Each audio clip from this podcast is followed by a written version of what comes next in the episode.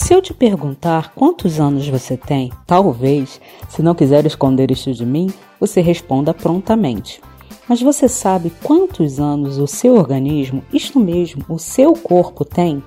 Está na hora de você dar uma pausa nesta corrida do tempo e entender como os seus hábitos podem reduzir ou acelerar a sua idade biológica, comprometendo sua saúde, seus relacionamentos e seu bem-estar pessoal.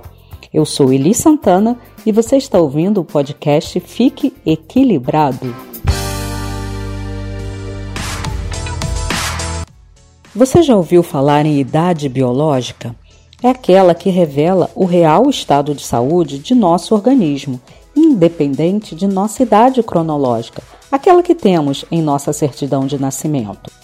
Há poucos anos atrás, um programa de TV mostrou um teste feito com duas irmãs gêmeas de 55 anos. Elas tinham a mesma herança genética, porém estilos de vida muito diferentes. Uma morava numa fazenda e outra na cidade. Após alguns testes realizados, constatou-se que a que morava na fazenda tinha idade biológica dois anos a menos que a outra. Isto tudo por causa da influência de seus hábitos, ou seja, ela era mais nova que sua irmã e talvez até viva mais do que ela. Pois pesquisas revelam que 75% da nossa longevidade está relacionada com os nossos hábitos e apenas 25% a nossa herança genética.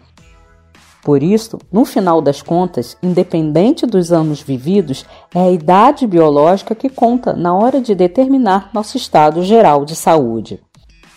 Como já falamos em nosso episódio anterior, nossos hábitos são mecanismos que nosso cérebro utiliza para gastarmos menos energia e podermos utilizá-la em outras atividades. Mas quando esses hábitos prejudicam nossa saúde ou nosso relacionamento com os outros, isto atrapalha nossa vida e nosso desenvolvimento pessoal.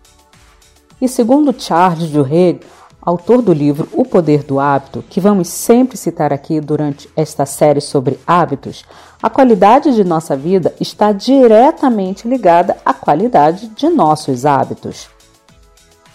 E nós, seres humanos, somos seres tão naturalmente adaptáveis que às vezes não percebemos que adotamos hábitos nada saudáveis em função da vida moderna que foi surgindo em nosso ambiente. Por exemplo, ficar sentado longas horas, mesmo que seja trabalhando ou estudando. Sabia que isto é tão prejudicial ao nosso organismo que já é considerado o novo fumar do século XXI? E a nossa alimentação? Damos prioridade a alimentos que já venham prontos ou semi-prontos, achando que isso nos ajuda a ter mais tempo para fazermos outras atividades, e esquecendo que uma alimentação saudável e equilibrada é responsável por repor nutrientes essenciais à nossa sobrevivência. E quando nossos hábitos viram compulsão, o famoso TOC, transtorno obsessivo compulsivo, mesmo que sejam por limpeza, exercícios físicos ou trabalho. Eles nos fazem reféns de intermináveis rotinas, impedindo que vivamos nossa vida normal, que tenhamos relacionamentos saudáveis com os outros e equilíbrio mental. E a pergunta que fica é: seus hábitos atualmente estão te ajudando a viver melhor ou te travando a seguir adiante? Pois está na hora de você começar a observá-los, aprendendo mais sobre eles para que possa dar aquela transformação em sua vida.